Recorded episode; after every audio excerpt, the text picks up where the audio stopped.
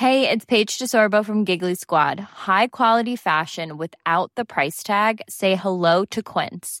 I'm snagging high-end essentials like cozy cashmere sweaters, sleek leather jackets, fine jewelry, and so much more. With Quince being 50 to 80% less than similar brands. And they partner with factories that prioritize safe, ethical, and responsible manufacturing. I love that. Luxury quality within reach. Go to quince.com slash style to get free shipping and 365 day returns on your next order. Quince.com slash style.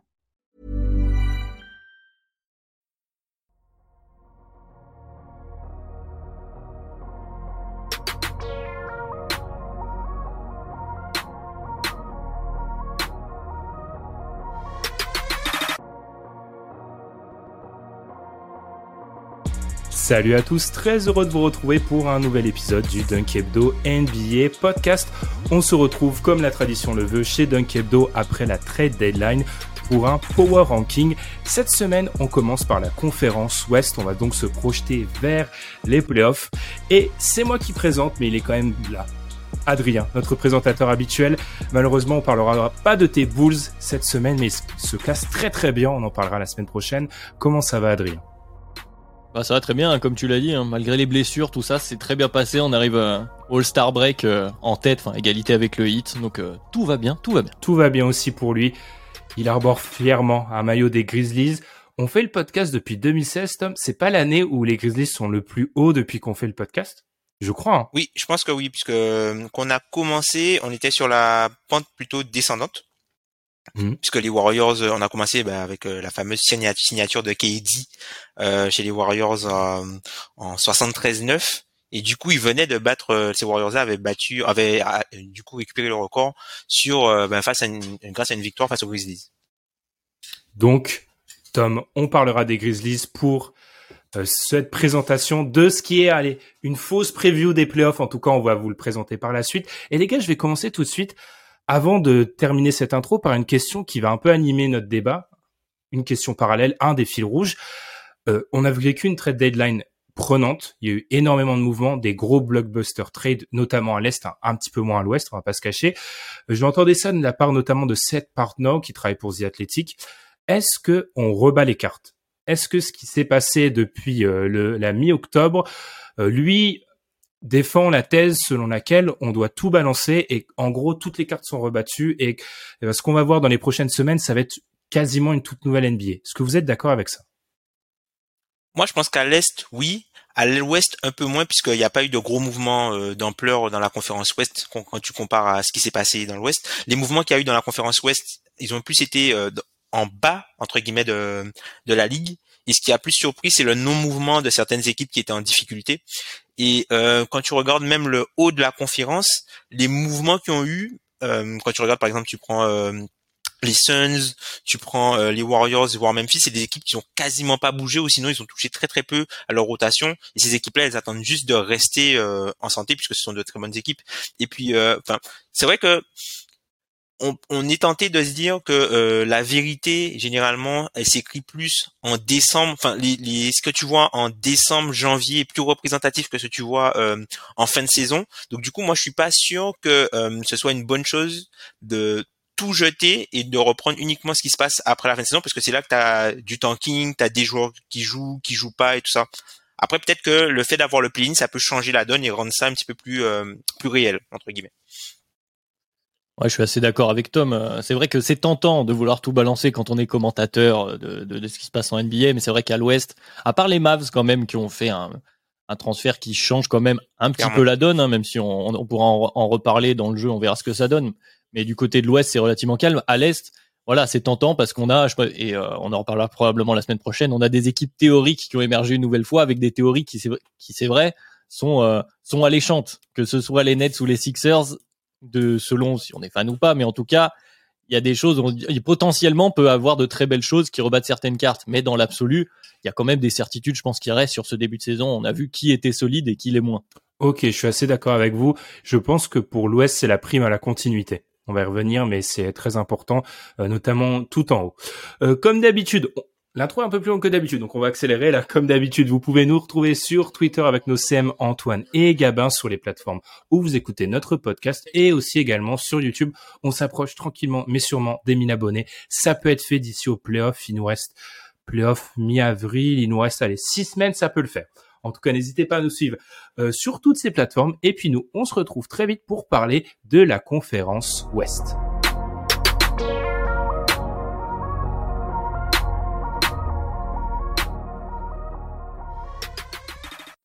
Pour les habitués, vous le savez, on a l'habitude bien souvent de faire un power ranking après la trade deadline et de remonter de 15 à 1. Mais Adrien, fidèle à l'école de pensée d'un Kebdo, m'a dit, Ben, nous a dit même d'ailleurs, Ben, non, non, non, cette année on va faire un petit peu différemment. Donc, je vais rendre à César ce qui lui appartient. Adrien, est-ce que tu peux expliquer un petit peu la manière dont on va fonctionner aujourd'hui avant de rentrer dans le vif du sujet? On va quand même garder l'esprit de, de, comment dire de constater les forces en présence à la mi-saison forcément, mais pour changer un peu de d'habitude de faire une, une liste qui euh, en plus parfois comme l'a dit Tom euh, à, ce moment-là de la saison ça peut évoluer en fonction de si on considère plus le début de saison avec de l'importance ou la suite. Bah, se projeter un peu commencer à faire un espèce de comme les périodes de bac blanc ou de, choses comme ça faire un power un, un playoff blanc. Voilà. On a évalué un peu on a demandé à toute l'équipe de, de noter les équipes. Alors effectivement il y a un power ranking. On en parlera entre nous avec des chiffres. Mais ensuite d'essayer de se projeter sur les match-ups que ça pourrait donner selon nous euh, si on s'en tient à, notre power ranking et se projeter en playoff par rapport aux forces en présence, aux trades qui ont lieu éventuellement, à ce qu'on a vu en tout cas là à cette mi-saison au All-Star Break. Exactement, c'est très bien résumé. C'est un peu, c'est un peu l'épreuve des bacs blancs. Je commence à être vieux moi. Hein. Je, ça fait bien longtemps que c'est passé, mais on, on, se rapproche un peu de cette cette époque-là. Donc on va commencer. On va euh, vous présenter. On va d'abord commencer par le play-in. Euh, pourquoi par le play-in et par le premier match-up 9-10 parce que autant on est plus ou moins d'accord sur l'identité de l'équipe qui doit être neuf, vous verrez il y a un peu des groupes de niveau qui se séparent. Alors pour ce qui est de la dixième place, euh, Adrien et Tom, c'est un petit peu le, c'est un peu le Far West pour être honnête. C'est-à-dire que ce sont les Kings qui se euh, placent finalement chez nous euh, dixième, mais on a aussi les Spurs qui sont pas loin, les Pelicans qui sont pas loin, les Blazers qui sont pas loin. Euh, Qu'est-ce qui fait, selon vous, peut-être que les Kings passe un peu devant. Je vais commencer par toi, Tom. Tiens. Alors moi, je me suis dit, en fait, quand j'ai commencé mon power ranking, je me suis dit, les playoffs commencent demain. Quelles sont les équipes pour toi qui seraient les meilleures sans, en faisant abstraction entre guillemets du classement?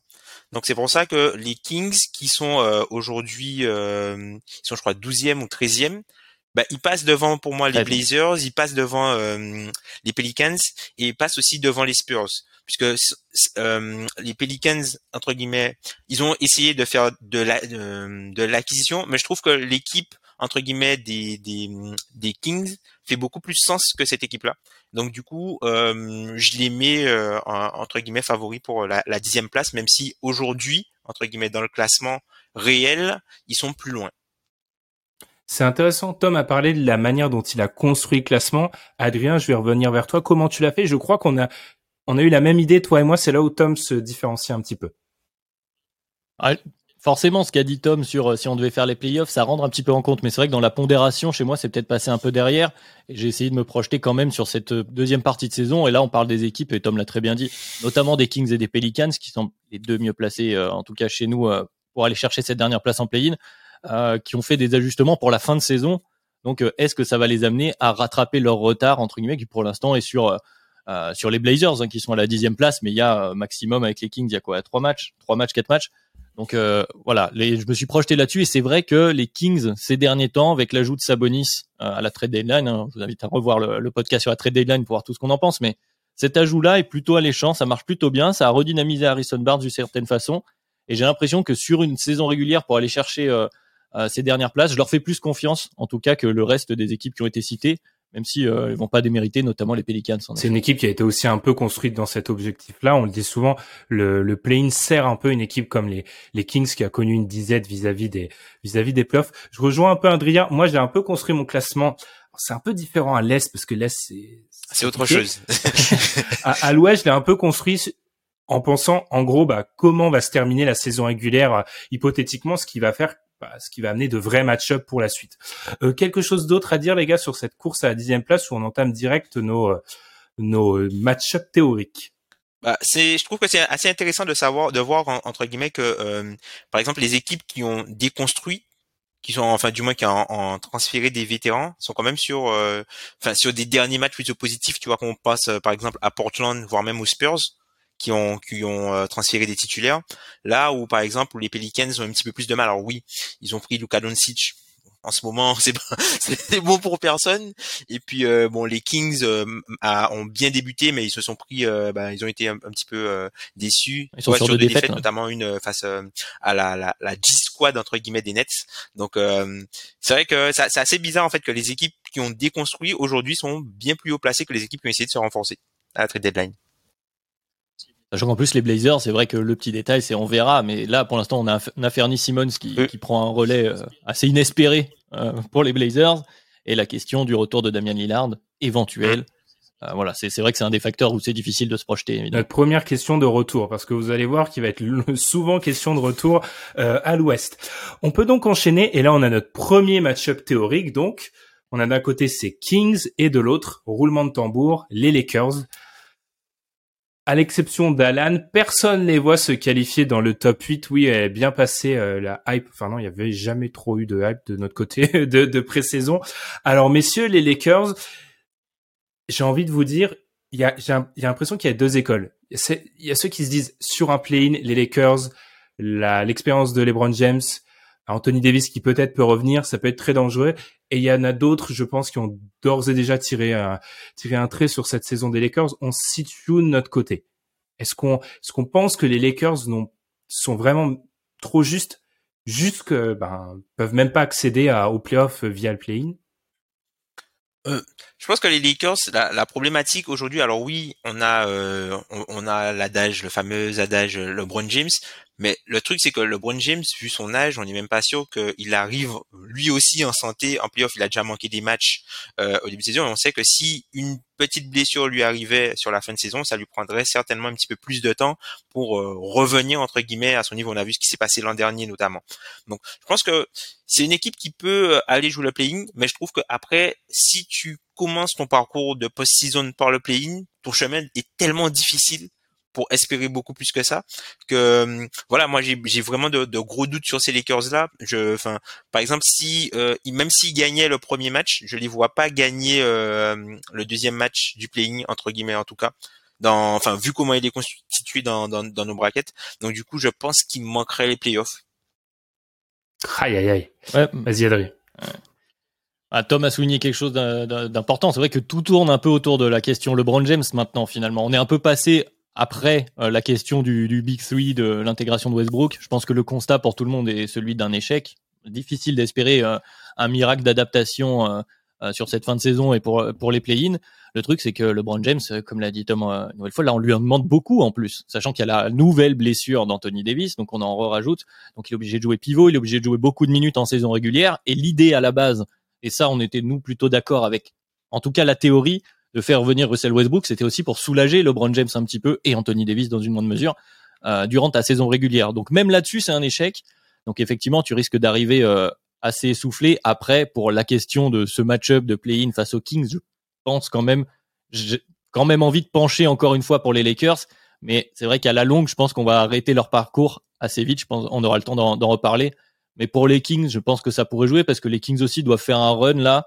Et euh, même s'ils sont plus jeunes, je ne sais pas s'ils arriveraient euh, quand même à bouger ces Lakers qui, théoriquement, pourraient être en santé, euh, en tout cas au moins pour le premier tour. C'est vrai qu'il faut aussi expliquer que dans, dans notre power ranking, il y a une espèce de cassure entre le groupe dont on a parlé, Kings, etc., et ces Lakers qui sont un petit peu euh, plus proches des deux autres équipes dont on va parler dans le play-in. Je suis assez d'accord avec vous. La saison est compliquée du côté des Lakers. On en demande beaucoup à LeBron James. Anthony Davis est une nouvelle fois malheureusement absent. La greffe, euh, Westbrook n'a pas pris. Tous les constats sont faits. N'empêche, sur un play-in, un match coup près, qui dans notre scénario se joue à Los Angeles en plus. Oui, clairement. Euh, bon, je, je donnerai l'avantage aux Lakers. Par contre, si on bascule, c'est là où nos auditeurs doivent être très, très attentifs pour suivre le cheminement qu'il y a derrière ce, ce podcast. On a un autre match-up au premier tour du play-in cette fois-ci, mais entre le 7 et le 8, qui opposerait les Wolves aux Clippers. Cette fois-ci, on va beaucoup parler retour de blessure parce que moi, je vous avoue que les Clippers, je vais un petit peu les mettre avec les Nuggets, on en parlera plus tard. J'ai quoi en fait? C'est-à-dire, est-ce que j'ai Paul George ou pas de Paul George?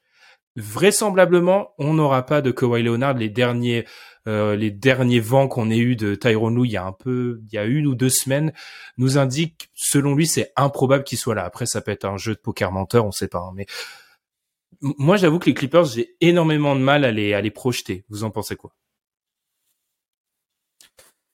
Comment dire? Bah, je pense que c'est une euh, une équipe qui pour moi pour les playoffs est euh, très très malléable qui peut s'adapter à tous les types de match-up ils sont blindés déliés je pense que ça doit être l'équipe qui a le plus ils en ont encore rajouté. incroyable. Enfin, quand tu parles de, quand on parle généralement de, de ce que les, la plupart des équipes veulent pouvoir faire en playoff, c'est-à-dire avoir un ball handler principal qui, qui a, qui est l'arme du pull-up, un intérieur qui est capable de switcher et que des ailiers partout ben eux c'est c'est l'une des rares équipes qui est capable de faire ça. Et puis si ton lead guard entre guillemets ça devient euh, euh, ton, enfin ton playmaker principal ça devient Paul George et t'as une armée de soldats et déliés où tu peux faire du switch, où tu peux faire du drop, où tu peux faire euh, énormément de choses défensivement et t'as un coach qui a prouvé qu'il était capable d'utiliser son effectif de façon très intelligente pour pouvoir contrecarrer les plans de l'adversaire.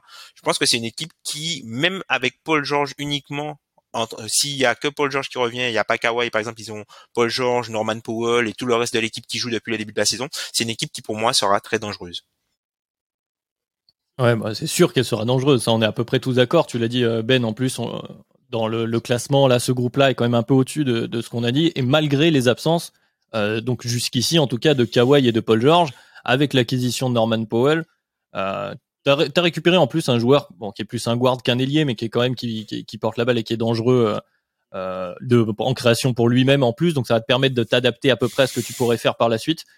Euh, la question de ce match-up, elle est avec Minnesota donc. Pour moi, la question elle s'appelle Carl Anthony Towns. C'est enfin, en tout cas, c'est quel niveau des Wolves, comme chaque année, et je sais que Ben, tu adores ça, comme chaque année, les Wolves, on a la grosse hype de début de saison, on se dit, c'est incroyable, euh, c'est trop bien. Donc, Carl Anthony Towns, certes, mais évidemment Anthony Edwards aussi euh, qui est au centre de l'attention. Euh, il y a une période où ça allait moins bien, ça revient avec D'Angelo Russell aussi d'ailleurs qui, est plutôt bon euh, ces derniers temps. Quels Wolves face aux Clippers et est-ce qu'ils sont capables justement de, trouver les solutions face à face à ces Clippers qui comme tu l'as dit Tom, ils peuvent switcher sur tous les match-ups, ils sont chiants, c'est-à-dire que tu as des défenseurs longs à chaque fois, tu peux pas aller chercher des mismatchs aussi facilement que ça, même si Carl Anthony Towns du coup pour moi devient le facteur central en fait. C'est-à-dire, c'est à quel point les Wolves sont capables dans un setup playoff qu'ils n'ont pas. On parlait des équipes avec des disettes, Ben, pour les play-in. Bah, les Wolves, euh, là, bon, on est sur une équipe qui retrouvait des matchs coup près, ça fait très longtemps. Donc, léger avantage euh, Clippers pour moi aussi, mais ah, j'ai encore envie d'y croire. Moi, cette hype Wolves, j'arrive pas à m'en sortir. Éternel optimiste. Euh, ce qui est intéressant avec les Wolves, c'est qu'on a eu le début de la saison, on a eu cette défense des Wolves, et on s'est dit qu'est-ce qui se passe? Et depuis, ça s'est un petit peu calmé et c'est leur attaque qui a du coup pas. Alors après, faut, je disais ça, il hein, faut faire attention sur, en gros, les, le dernier mois, en gros, qui a, euh, qui a précédé le All-Star Break, ils ont joué que des mauvaises défenses, donc leur attaque a pu se sublimer. Je pense que vous le résumez bien, Carl Anthony Towns sera une clé.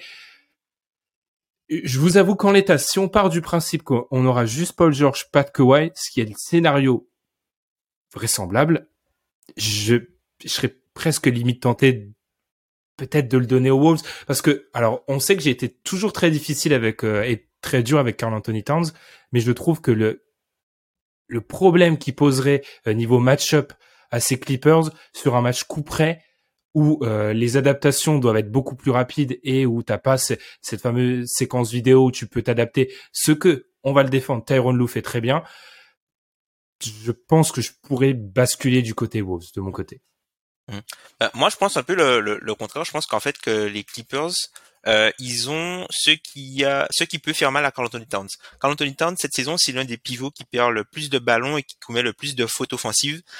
Tout simplement parce que, par exemple, sur les pertes de balles, au niveau des prises à deux, Carl Anthony, Towns, il a hum, pas mal de mal pour euh, ressortir les balles sur les prises à deux. Et du coup, il a hum, ben, il souffre euh, de, de, problématiques de perte de balle. Et on voit que c'est plus, il est plus devenu un face-up big vraiment. C'est-à-dire que quand il est dos au panier, il a du mal à faire les lectures. Par contre, quand il est face au panier, il punit systématiquement le match-up. Donc du coup, je pense que les Clippers ils ont ils ont moyen de de travailler tôt sur la possession pour l'éviter en fait d'aller dans ses spots préférentiels tôt et de l'emmener à un endroit où il soit obligé de faire du post-up face euh, soit par exemple à Marquis Morris ou ou face à un Zubac ou des gars comme ça.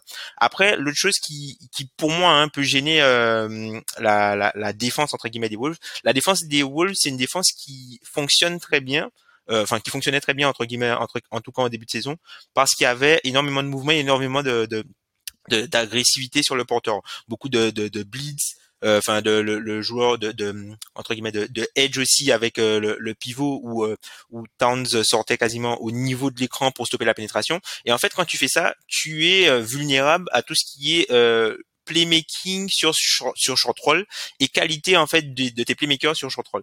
Et en fait, les Clippers, ils ont exactement tout ce qu'il faut si tu lâches la balle pour trouver entre guillemets un point de décompression et pouvoir te punir euh, soit à trois points, soit dans l'attaque du panier.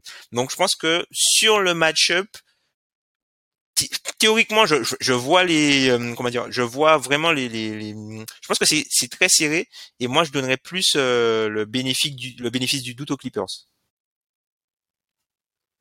J'entends, c'est vrai que les arguments sont bons des deux côtés. Après, les Clippers, faut pas qu'ils tombent dans le piège de ou dans lequel ils sont déjà tombés, notamment via Paul George. Ouais, voilà, de, de se prendre pour une équipe de mmh. shooters. Tu l'as dit, effectivement, s'ils prennent le, le parti pris de jouer sur short roll, sur l'intelligence de jeu de, de leurs ailiers, qui sont quand même euh, la plupart quand même ont une certaine euh, vision de jeu quand même, enfin insuffisante en tout cas à ce niveau-là. Là, ça peut le faire, mais il faut pas qu'ils prennent le, le pari d'à chaque fois vouloir juste écarter euh, et de faire des, des pick and pop euh, pour sortir Carl Anthony mm. Towns et, et jouer à celui qui arrose le plus. C'est peut-être le risque. Mais effectivement, c'est vrai que le coaching staff, on a un peu évoqué tous les deux, c'est vrai qu'il y a avantage quand même Clippers sur un match coup près. Les adaptations en match, on a vu que Tyron Lue est peut-être plus affûté. En tout cas, pour le moment, il a plus l'habitude, il a plus l'expérience que son homologue euh, des Wolves, euh, Chris Finch. Et puis sur la capacité qu'auront les les Clippers, on l'a vu contre les équipes où il y a un pivot, euh, leur 5 où ils jouent très petit, qui arrose parfois et avec un beaucoup de variance sur la réussite. Je me dis, et là je vais un peu taper dans le cœur de Tom, un big man peut peut faire payer ça. Mm-hmm. Donc je me dis que du mm-hmm. côté après, à voir, est-ce qu'on fonctionne euh, démocratiquement dans ce dans ce power ranking? Est-ce qu'on donne toujours, on est trois, est-ce qu'on donne toujours l'avantage à la majorité du coup? Bah oui, allez. Ok. bah oui, parce qu'il va falloir qu'on avance parce que là on, n'est même pas sorti des play-ins. Ok, donc on va donner les Wolves ah les gars, c'est horrible. Vous, vous en rappelez quand on attendait tous à l'été 2019 ce Clippers Lakers? Ouais, ouais. Eh ben on l'a au play-in ouais, mon sans Kawhi. ah ça c'est bien ça.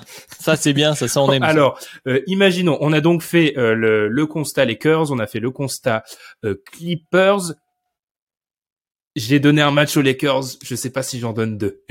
Je sais pas si. Bah tu vois, par rapport à ce que ce qu'on a développé juste avant de la fatigue et euh, la capacité des Clippers d'avoir beaucoup d'ailiers pour aller mettre la pression, qui sont longs. On se souvient de la série de Luka Doncic face aux Clippers. Alors certes, c'était euh, avec les, les, stars, mais il était épuisé à la fin. Et ben là, pour moi, c'est l'illustration parfaite et je vais donner aux Clippers parce que au bout d'un moment, LeBron il sera fatigué. Westbrook, euh, j'y crois pas spécialement qu'il puisse prendre le relais à ce moment-là.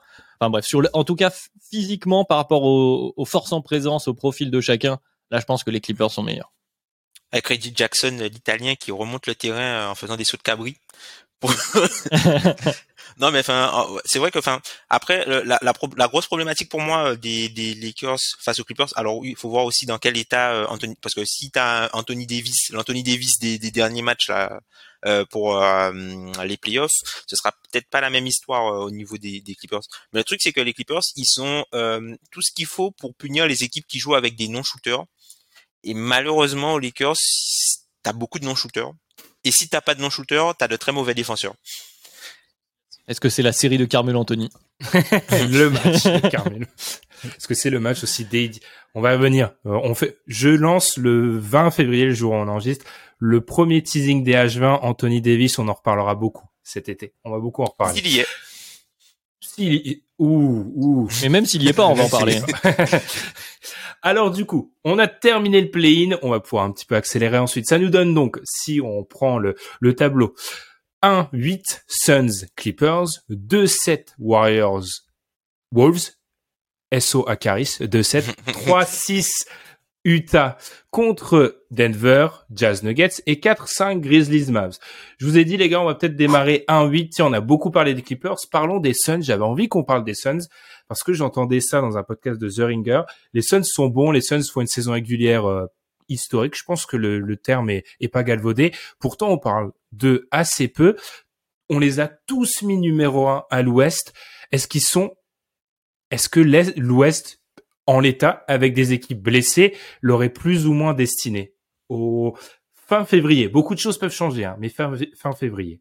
Je pense que même si les équipes n'étaient pas blessées, avec ce qu'ils prouvent cette saison, pour moi, sont les favoris euh, de loin. Je pense que même si tout le monde était au complet, ils seraient favoris avec euh, ce qu'ils font. Enfin, c'est une équipe qui est incroyable, qui n'a quasiment pas de, talent d'Achille en fait. En vrai, son seul talent d'Achille, on en parlait, c'est euh, le, le, le, le théorique entre guillemets top 11 du DH20 qu'ils n'ont pas ou du moins qu'ils peuvent avoir par séquence sauf que euh, c'est plus Devin Booker qui fait la bascule que Chris Paul.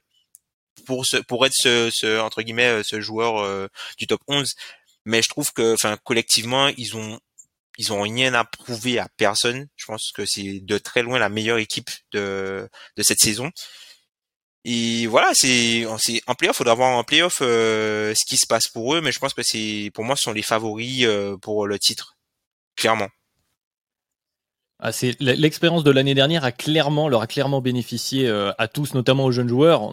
On n'a pas parlé, bon, on a tous vu de toute façon cette finale où ils étaient un peu courts, mais mais des, des Michael Bridges notamment, des Cam Johnson ont vraiment, enfin on sent qu'ils ont engrangé cette expérience, ils ont vraiment progressé. Il y a une sérénité qui se dégage des Suns de manière collective qui est assez euh, importante. Et après, comme tu disais, Tom, et toi aussi, Ben, ce qu'on en a un peu parlé hors antenne, je vais te laisser la, primeur de cette question de, euh, du, top joueur. Mais, euh, mais voilà, la question de arriver au point où tu vas avoir besoin, pour raison X ou Y, parce qu'il reste cette question Chris Paul et des blessures.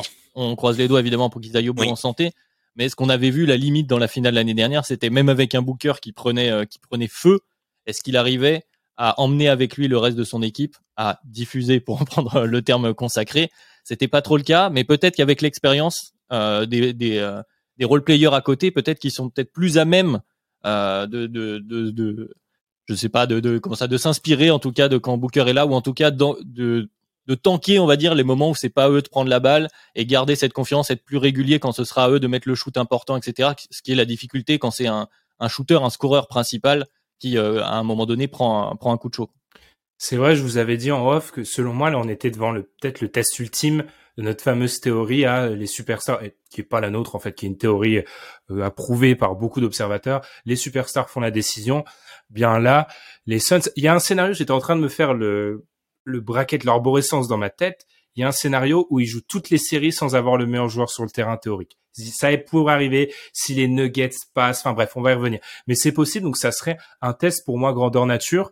Euh, parce que Tom l'a dit, ils ont pas de talon d'Achille. J'étais il y a plusieurs euh, mois maintenant, euh, j'étais invité du podcast Valley donc sur les Suns, et j'avais dit que selon moi, il fallait faire trois choses pour battre les Suns. Alors rapidement, hein. selon moi, faut être capable de ton franchise player doit pas être sur Michael Bridges parce qu'en fait, ça te permet de d'éloigner la la la, menace, tu dois être capable d'être très très fort sur ISO parce que c'est une forte défense, mais notamment sur les extérieurs, tu peux c'est une très forte défense collective, mais individuellement, tu peux essayer d'exploiter des match-ups. Il faudrait réussir à sortir Ayton de la raquette. Mon problème, c'est que les équipes qui arrivent à faire deux choses, voire trois choses, parmi toutes mon, mes demandes, mes doléances, Il y en a bah, pas. elles sont elles sont pas à l'ouest en fait. Hein. Elles sont de l'autre côté. Donc euh, bah du coup les Warriors, on va pas on va pas en parler tout de suite, mais pour moi c'est pas un bon match-up pour les Suns. On l'a vu en saison régulière. Euh, pour du côté Warriors, hein. les, les, Suns c'est bon pour eux. Donc ils sont favoris à l'ouest, euh, largement favoris. Il n'y a pas de talon d'Achille c'est et puis l'année dernière un des défauts qu'on leur avait euh, enfin qui avait été exploité c'était euh, la rotation à l'intérieur avec des André Ayton qui t'avais besoin d'avoir Ayton sur le terrain c'est simple à chaque fois qu'il s'asseyait tu mhm. prenais tu prenais un vent et effectivement ils ont ils ont récupéré Javal Magui pour euh, pour ça et qui, qui fait le boulot et qui je pense limite largement cette cette faille là en tout cas suffisamment pour que ça devienne pas aussi euh, aussi flagrant quoi que l'année dernière. En tout cas sur la saison régulière, ils n'ont pas de problème quand euh, DeAndre Ayton est absent. Enfin, en point de vue des résultats, ils n'ont pas de problème quand DeAndre Ayton est absent puisqu'ils ont, comme tu dis, des bonnes minutes de Javal McGee, ils ont eu des bonnes minutes de Jalen Smith avant qu'il soit transféré et ils ont eu aussi des bonnes minutes de ce bon vieux Bismack Biombo. Mais Enfin, je pense qu'en playoff, euh, Eton, ça va être un joueur euh, autrement plus important, notamment par rapport aux équipes qu'il va falloir affronter, au type de pivot que tu vas euh, devoir affronter. Et puis quand tu regardes, tu vois, c'est une équipe qui a pas forcément de All-Star à l'aile, mais les joueurs qu'ils ont à l'aile, ils sont totalement complémentaires de ce qu'ils ont sur le, le court et du coup, c'est comme si quand tu prends le, quand tu fais le cumul en fait des trois quatre joueurs qui sont à l'aile, ben c'est limite un All-Star quoi. Enfin, quand tu regardes les les les, entre les qualités, c'est-à-dire que t'as pas un All-Star au type euh, All-Star sens euh, scoring, euh, scoring, efficacité, création pour soi, mais quand tu regardes toutes les, les capacités en termes de, de défense, de en termes de défense, de sacrifice, de, de polyvalence sur le type de, de polyvalence sur le type de jeu qu'ils peuvent faire et de même un peu de, de petite création individuelle parfois hein, pour, pour, pour, pour, certains, notamment sur pour Michael Bridges qui, qui commence de plus en plus à, à créer et à, à punir les, les close-out euh, assez drastiquement. Ben tu te dis que ben, cette équipe là, euh, enfin va falloir vraiment vraiment aller la chercher quoi. Il te faut euh, Yanis quoi. Il te faut Yanis, Kevin Durant, des gars comme ça quoi. Pour Anthony Davis de la bulle, mais on n'y croit mm. plus. Euh, du coup, c'est bien comme équipe. mais je, sais, je suis même d'ailleurs euh, sur un Durant, je serais limite moins, tu vois, en termes purs de match-up. Je parle pas de mm-hmm. niveau de joueur. Je pense qu'il pose moins de problèmes que Yanis, qui pour moi est le joueur qui leur pose plus de problèmes par essence. Tout le monde, à tout le monde. oui, mais en termes de, de, oui, je, bref. je vois, oui, oui, oui. Est-ce que du coup, bon, tout ça pour dire que les Suns vont passer euh, face aux Clippers euh, théoriquement largement, parce que les, les Clippers peuvent pas faire, euh, vont pas faire quatre barrages à trois points. Est-ce que la seule inconnue, enfin le seul petit souci, vous voyez où je viens, où je vais, c'est l'état de santé de Chris Paul, où il y a les voilà les années passent, on a encore à chaque fois on a des infos comme quoi voilà il, le pouce, la main, le truc, la main, l'épaule, tout en fait. Est-ce que c'est ça? Est-ce qu'ils sont Alors, je vais poser une question un peu euh, l'équipe du soiresque. Est-ce qu'ils sont Est-ce qu'ils ont tellement de marge qu'ils peuvent se permettre euh, de pas jouer un Chris Paul 35 euh, minutes sur les premiers tours? Oui. Ah, j'étais en train de regarder son minute par match cette année quand même. Il joue encore beaucoup. Mais euh, vas-y. Je pense que oui. Je pense qu'ils peuvent se permettre ça en ayant Devin Booker qui récupère entre guillemets une partie de, de la main, pas forcément euh, campaign ou pas forcément euh, Holiday, mais je pense que Devin Booker pour récupérer une partie et il jouerait par exemple, il rajouterait plutôt que mettre euh, un, un, un, guard euh, dans, dans le 5, il pourrait carrément rajouter Cam Johnson quoi et jouer avec les Booker, les ailiers et Eton quoi. Oui, voire même, enfin, tu, tu fais jouer Booker en meneur principal, puis tu fais rentrer Pay, Fried Payton, le fameux Elfried. Ah, si tu veux, pour défendre de l'autre côté, mais qui fait des bonnes minutes hein, euh, cette saison. Mais je pense que les, les Suns, un peu comme les, les Bucks euh, il y a une saison ou deux, ont un intérêt peut-être, je pense, à exploser les trois premiers cartons, à jouer très sérieux pour justement à ce moment-là essayer de reposer Chris Paul, en tout cas sur les premiers tours. Au-delà de s'en passer, je pense que le, il faut jouer à fond tes débuts de match parce que tu es capable, je pense, de créer un vrai écart qui te permet ensuite de jouer justement avec euh, Cameron Payne, Landry Chamette et compagnie euh, quelques minutes pour en tout cas reposer au maximum Chris Paul et si ce n'est Devin Booker aussi à qui tu risques de devoir de, en demander beaucoup comme on l'a dit dans certains matchs coup près où euh, ça demande de l'énergie hein, de faire ce qu'il fait mine de rien de ce qu'il nous a proposé sur la finale de, l'année dernière. Hmm. Je pense qu'il y a de ça de euh, de surtout d'écourter les séries aussi de, passer en quatre aussi. même si pour moi les alors je déteste dire ça parce que tous les ans je me plante, mais je pense pas que c'est une équipe. Euh, ils, peuvent faire un barrage sur un match où ils, ils en mettent, euh, ils mettent beaucoup de trois points, mais en tout cas, on voit. Ce qui est sûr, c'est qu'on voit les Suns comme dominants. Euh, on, dans la partie sur l'est, on viendra sur euh, un peu plus de l'interconférence. Ici, on essaye de se concentrer juste sur l'ouest, mais je suis obligé de poser la question parce que Tom a plus ou moins sous-entendu ça.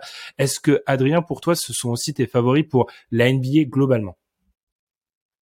Oui, mais en termes de stabilité, parce que euh, on en reparlera la semaine prochaine. Alors nous, avec d'autres intervenants, mais du côté de l'est, il y a beaucoup de théoriques. Il y a les équipes plus solides dans la continuité. Il y a le Heat et les Bucks, grosso modo. Mais euh, personnellement, été, je suis pas encore très rassuré des Bucks. Il y a cette question qui revient chaque année sur les équipes comme ça où on se dit bon ils sont en contrôle et puis euh, quand ça partira ça partira. Mais j'ai l'impression que les Suns, enfin ces Suns là me paraissent beaucoup plus sereins et ils étaient pas si loin. Alors oui, ils ont quand même perdu, il euh, y a rien à dire. Hein, l'année dernière, et là je là je les sens plus sereins, plus préparés, préparés justement à ça, à ce scénario là face aux Bucks. Donc ensuite les autres équipes de l'Est sont plus théoriques. Après, c'est pas impossible. C'est-à-dire que je mettrai pas toutes mes économies 100% euh, sur les Suns, mais ils sont nettement, de toute façon, chez tout le monde, on le voit dans nos power rankings, c'est euh, ils sont à l'unanimité premier euh, à l'Ouest. On n'a pas fait le ranking global, mais je pense qu'ils seraient à l'unanimité premier également. Ils sont largement en tête des standings de la NBA. ils sont en 48-10, voilà, comme ça je l'ai sous les yeux. ah bon, si t'es pas favori dans ces cas-là, à un moment donné. En plus, c'est la deuxième saison, ils étaient en finale l'année dernière. Enfin, il y a tout pour faire le favori principal. Ça veut pas dire, euh, c'est pas les, Warriors avec Eddie, mais c'est quand même les favoris. Et puis c'est une équipe que tu peux pas vraiment traiter d'équipe de saison régulière comme euh, la plupart des équipes qui a qui ont par exemple de bons bilans, mais sur la, le, le setting playing playoff pardon, tu te demandes si euh, est-ce qu'offensivement ça va marcher, qu'est-ce qui va se passer au niveau des des fins de match, même s'ils n'ont pas forcément les meilleurs joueurs sur le terrain, puisque aujourd'hui les Suns même si, si euh, dans le cas où ils n'arriveraient pas à euh, repousser entre guillemets l'adversaire dans les trois premiers quarts temps, aujourd'hui c'est l'équipe qui a le meilleur net rating de très loin de la ligue dans le clutch. Ils ont 41 de net, de net rating dans le clutch. Les deuxièmes ce sont les Bulls avec 20. Avec, des morts des Rosanne. Donc euh, voilà, c'est une équipe qui même dans le, c'est une équipe qui panique jamais, qui est très sûre de ses forces. Et je pense qu'il faut vraiment avoir un joueur ou des joueurs exceptionnels pour pouvoir euh, leur prendre 4 matchs sur 7 quoi. J'avais une stat justement sur le clutch, Tom, j'avais lu sur NBA.com. Ils mhm. sont meilleure défense, meilleure attaque dans le clutch. Ils ont un bilan de 22 victoires pour 3 défaites. 24 dans 3 le maintenant. sur les 26 dernières années, la seule équipe qui fait mieux, devinez, équipe dominante sur les 26 dernières années, 26 sur les 26 dernières années. sur les 26 dernières années, il y a qu'une seule équipe qui fait mieux dans le clutch. On va parler d'eux dans 3-4 minutes. Les Warriors de 2015-2016, 34. Donc, ouais. top 5 défense, top 5 attaque. Non, franchement, honnêtement, la seule question, ils auraient un joueur du top 11, on leur donne déjà à moitié le trophée. Hein, on, va, on, va, être, on va être honnête. Mais là, euh, très solide et, et ça fait plaisir parce que honnêtement, c'est une équipe agréable à jouer. On en a même pas parlé, mais on l'a déjà déjà beaucoup dit, mais c'est une équipe qui peut s'adapter à tout. Ils peuvent répondre à pratiquement tout ce qu'on leur propose. Enfin, Adrien, oui, vas-y. Ouais, non, mais c'est puis en termes de construction aussi, c'est intéressant d'avoir une équipe comme ça qui est favorite. C'est-à-dire qu'on n'est pas. Alors, certes, il y a quand Chris Paul arrive, tu fais une bascule, mais de manière globale, c'est pas une équipe construite sur un amas à une free agency. Comparé à ce qu'on a pu voir, il y a certains fans et, des observateurs qui, au bout d'un moment, ça devient la sens. On sait tout le temps ce schéma-là. On est sur euh, une jeune star, qui s'affirme petit à petit, même si ça a été compliqué. Enfin, plusieurs stars, parce que finalement, c'est vrai que des André Ayton, on l'oublie, mais c'est quand même un maillon essentiel de, de ces mhm. Suns. Tu fais venir ce vétéran qui stabilise, qui donne un calme, une sérénité, comme tu l'as dit Ben, parce que la sérénité dans le clutch des Suns, elle vient aussi du fait que t'as Chris Paul. T'as pris confiance au fur et à mesure des victoires, hein, mais t'as nous a fait le même coup du côté du Thunder, genre il y a 2-3 ans. Où Thunder, c'était une machine dans le clutch. Voilà, c'est très pratique Chris Paul pour ça. Et, euh, et tu vois, voilà, ces role players euh, qui, qui sont, comme l'a, comme l'a dit Tom, très complémentaires, qui ont compris leur rôle et qui quand même progressent, qui ont pris de l'expérience par rapport à, voilà, à des, en playoff, des expériences il a juste l'année dernière, etc., de passer des tours. Enfin bref, la construction, euh, c'est un peu le, le, fantasme parfait de, de, front office, ce qui se passe au Suns. Donc c'est vrai que c'est, c'est assez plaisant à voir. Avec de la patience, parce que Booker, ça fait quand même de nombreuses années qu'il est là. Il y a une, une traversée du désert, mauvais jeu de mots. Oui, il y a une forme de fidélité aussi. bref. Effectivement. On est donc d'accord sur ce match-là contre les Clippers. Ça devrait passer hein, de manière, euh, manière assez simple. On a donc nos Suns au premier tour. Là, je vous avais pas prévenu, mais on va peut-être essayer d'avancer par quart de tableau, si vous voyez ce que je veux dire. Et donc, donc on va faire le 4-5. Euh, ça tombe bien, on va donner la parole à Tom et on va servir un petit cocktail. Adrien, 4-5 Grizzlies, ah, oui. Mavs. Euh, Tom, j'ai entendu une comparaison cette semaine, je voulais te la lancer. Euh, Matt Moore dans le ReedGM podcast de Danny Leroux. il, est, sachant que Tom écoute à peu près tous les podcasts du monde, il a déjà sûrement entendu la comparaison. Les Grizzlies, ce sont le, le Thunder de 2011. Donc pas celui qui va en finale, celui de l'année d'avant. Pas tellement en termes mhm. de joueurs, mais en termes de jeune équipe qui sera plus fort, normalement, mais qui est déjà un des piliers et un des mastodontes de sa conférence. Est-ce que tu es plutôt d'accord avec celui qui s'est fait sortir, c'est le Thunder qui s'est fait sortir par les Lakers de d'un Rick quoi. Exactement. Mm. Ouais. Ouais, c'est c'est une très bonne comparaison. Moi, je pensais plus euh, par exemple aux, Blazers de 2016. Alors dans le sens où euh, Blazers de 2016 où euh, t'as Lillard du coup qui euh, Lillard et McCollum qui arrivent sur le devant de la scène et t'as des gars comme Nurkic et c'est le moment où il fallait euh, payer entre guillemets tous les role players. Donc t'as plein de, de, de jeunes gars et eux ils ont choisi du coup à l'époque de, de ramener Evan Turner pour enfin le malheur que ça ça a été. Mais en gros ouais je trouve que c'est une comparaison qui qui fait sens. Euh, Memphis, comment dire, c'est une équipe qui euh, est très surprenante. C'est une équipe qui était sous-estimée, notamment par euh, le côté profondeur de l'équipe a été sous-estimé régulièrement, puisque quand tu regardes Memphis et tu vois la partie highlight, c'est essentiellement Jamoran, sauf que l'équipe arrive à gagner sans lui. L'équipe a gagné beaucoup de beaucoup de matchs sans lui. Par contre, de là à dire que les Celtics, euh, pas les Celtics, de là à dire que les, les Grizzlies sont meilleurs sans Jamoran, c'est faux, puisque c'est lui en fait qui fait que tout le reste fonctionne et qui donne entre guillemets le plafond de cette équipe-là. Bah, en gros, moi je trouve que le match-up euh, avec euh, les, les Mavs, c'était avant le transfert de Porzingis. Pour moi, ça aurait été le pire match-up, puisque par exemple, quand tu prends un gars comme euh, euh Jaren Jackson Jr., c'est quelqu'un qui a beaucoup de mal face aux intérieurs qui sont longs. Et bah, par exemple, il a eu des problèmes contre il a des problèmes contre Mobley, il a des problèmes contre Jared Allen, il a des problèmes contre Porzingis. Et en fait, le fait que Porzingis ne soit pas là, un, ça enlève le côté five out où tu as Luka Doncic du coup avec euh, que des mecs qui shootent à trois points et là du coup ça met énormément de pression sur euh, ta ligne euh, du moins ton, point of attack defender et pour empêcher les drives. Donc là, t'as plus ça et tu n'es plus obligé du coup de faire jouer Steven Adams et tu peux commencer directement avec Jaren Jackson Jr en pivot et euh, intercaler un petit peu plus déliés des joueurs à la Kyle Anderson, euh, des Anthony Melton, euh, Dylan Brooks et tout ça. Donc je trouve que c'est un match-up qui est assez intéressant. Par contre, il faut pas sous-estimer le fait que les sur les trois matchs que Memphis a disputé contre les Mavs cette saison, on a gagné le premier, mais on s'est fait totalement gifler sur les trois autres, sur les deux autres. Sachant qu'en début de saison, c'était les, les Mavs ont mis un peu de temps à, mm. à remettre la machine en route. C'est ça. Ok.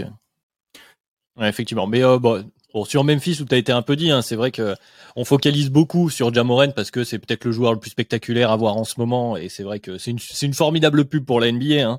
On va pas se mentir, ce, ce et, et, ses Grizzlies, un peu comme voilà.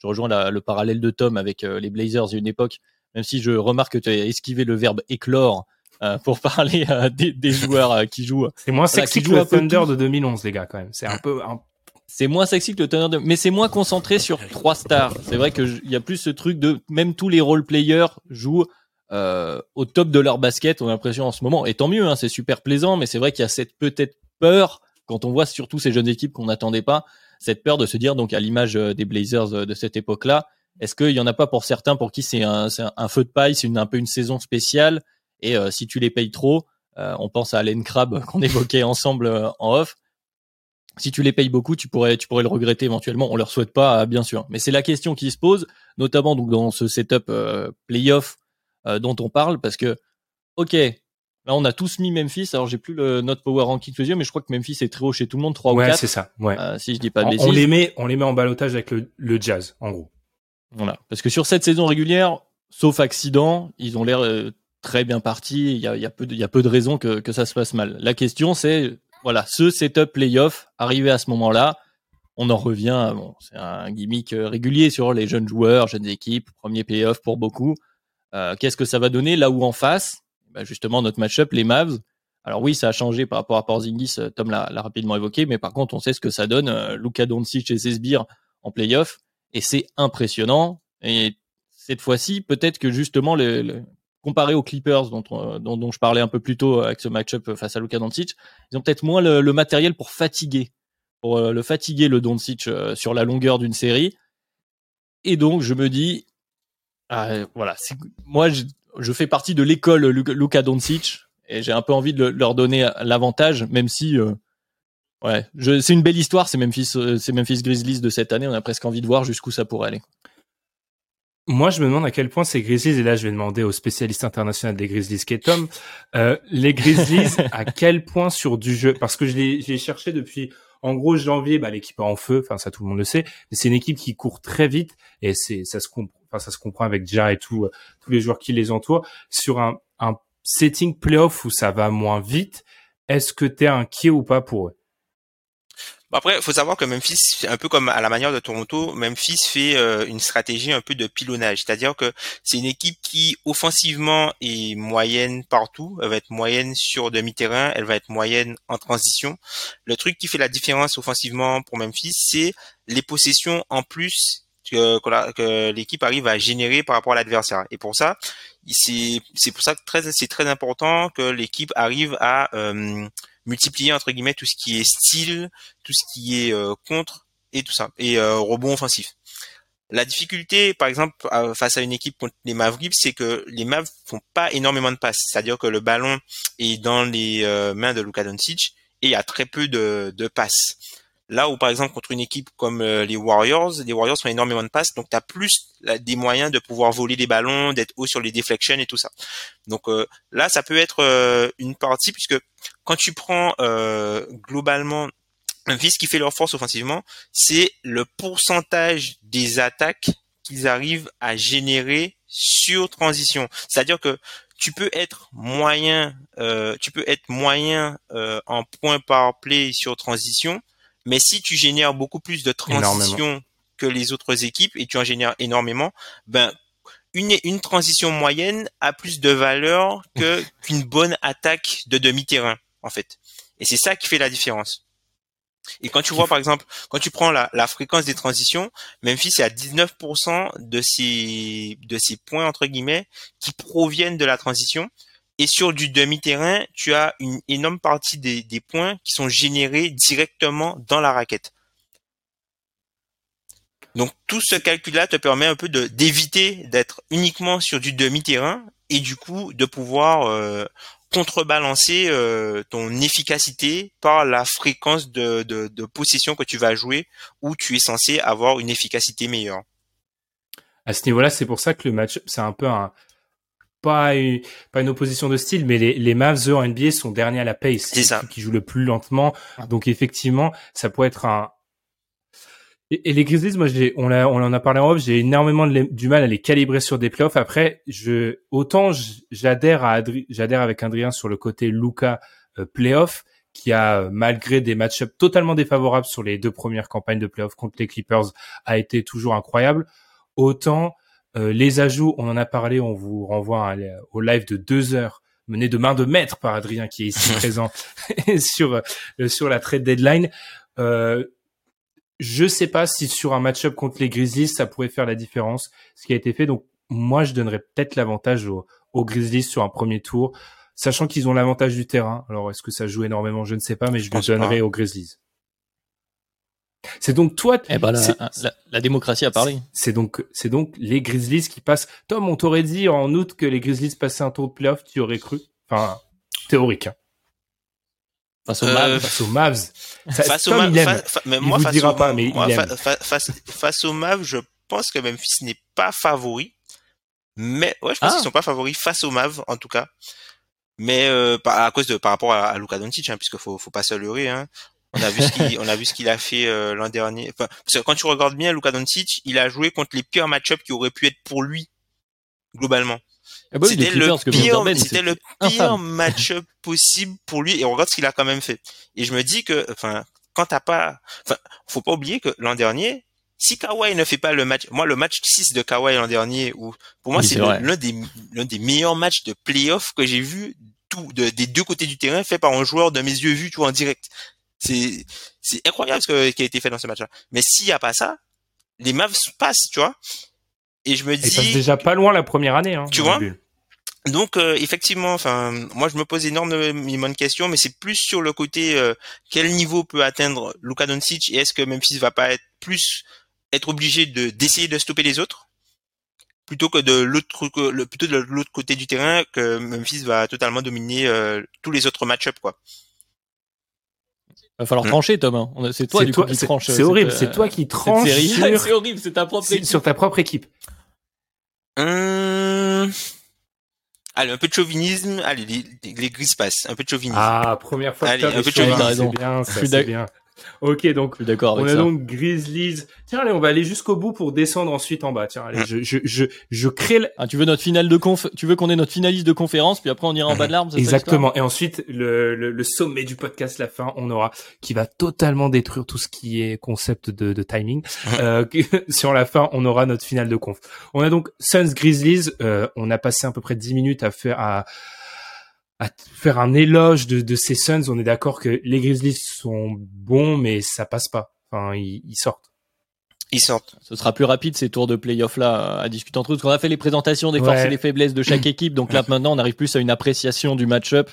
Euh, et effectivement par rapport à ce qu'on a dit, euh, on peut souhaiter aux Grizzlies que ça passe, même si ça va être dur en plus contre contre Dallas. Et on peut aussi penser que les Suns sont en premier tour plus tranquilles. Tu l'as dit, ils ont intérêt d'ailleurs à écourter euh, cette série. Donc euh, bon effectivement, bon les Suns sont favoris. hein, on Mhm. peut pas on peut pas dire les choses. Mais tu vois, je trouve Même que- si déjà, déjà c'est pas, c'est un des pires match-up peut-être pour les les, Les- Suns à l'Ouest. C'est vrai, c'est vrai. C'est l'un, effectivement, c'est l'un des, des pires matchs puisque, tu vois, même quand les Suns essayent de lui mettre euh, Michael Bridges dessus, il est hyper rapide, il est trop rapide. Et en fait, Michael Bridges, il est beaucoup plus intéressant pour euh, sur la couverture des espaces, notamment sur euh, les shooters, sur des gars comme Desmond Bain, tout ça, qui sont peut-être moins proches du ballon, mais qui font plus de mal par leur déplacement. Il est plus facile, à- c'est plus facile pour lui de contester les déplacements. Après, on a vu que Devin Booker cette saison, il se bat beaucoup plus sur les écrans. Il se laisse pas, euh, il se laisse pas faire tout ça. Et je pense qu'au au vice, même si Jamorant c'est c'est un mauvais match-up, mais au vice, t'as Chris Paul quoi. Memphis il va rester, Memphis reste une des équipes qui fait le plus de fautes. Enfin, Jaren Jackson Jr. c'est le, le- enfin, il y a quelques semaines c'était encore le joueur qui faisait le plus de fautes. En- ah, il en fait moins que, il en fait moins que l'an dernier, mais c'est lui qui fait le plus de fautes cette saison en NBA. T'as euh, Dylan Brooks qui est aussi une machine à fautes. Donc, euh, enfin, Chris Paul, euh, l'espèce de rip through euh, du, au milieu du terrain euh, pour aller sur la ligne, il sait faire ça. Et puis tu vois, limite, je me demande, est-ce que les Mavs, avec cette théorie du, du fameux joueur euh, du top 5-6, est-ce que c'est pas un pire match-up pour eux?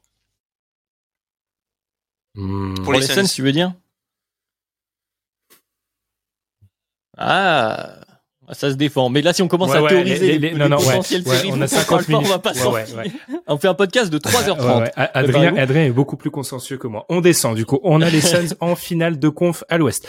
On descend, on va faire 2-7. Tiens, euh, parce qu'on a déjà parlé des Wolves, parlons des Warriors maintenant.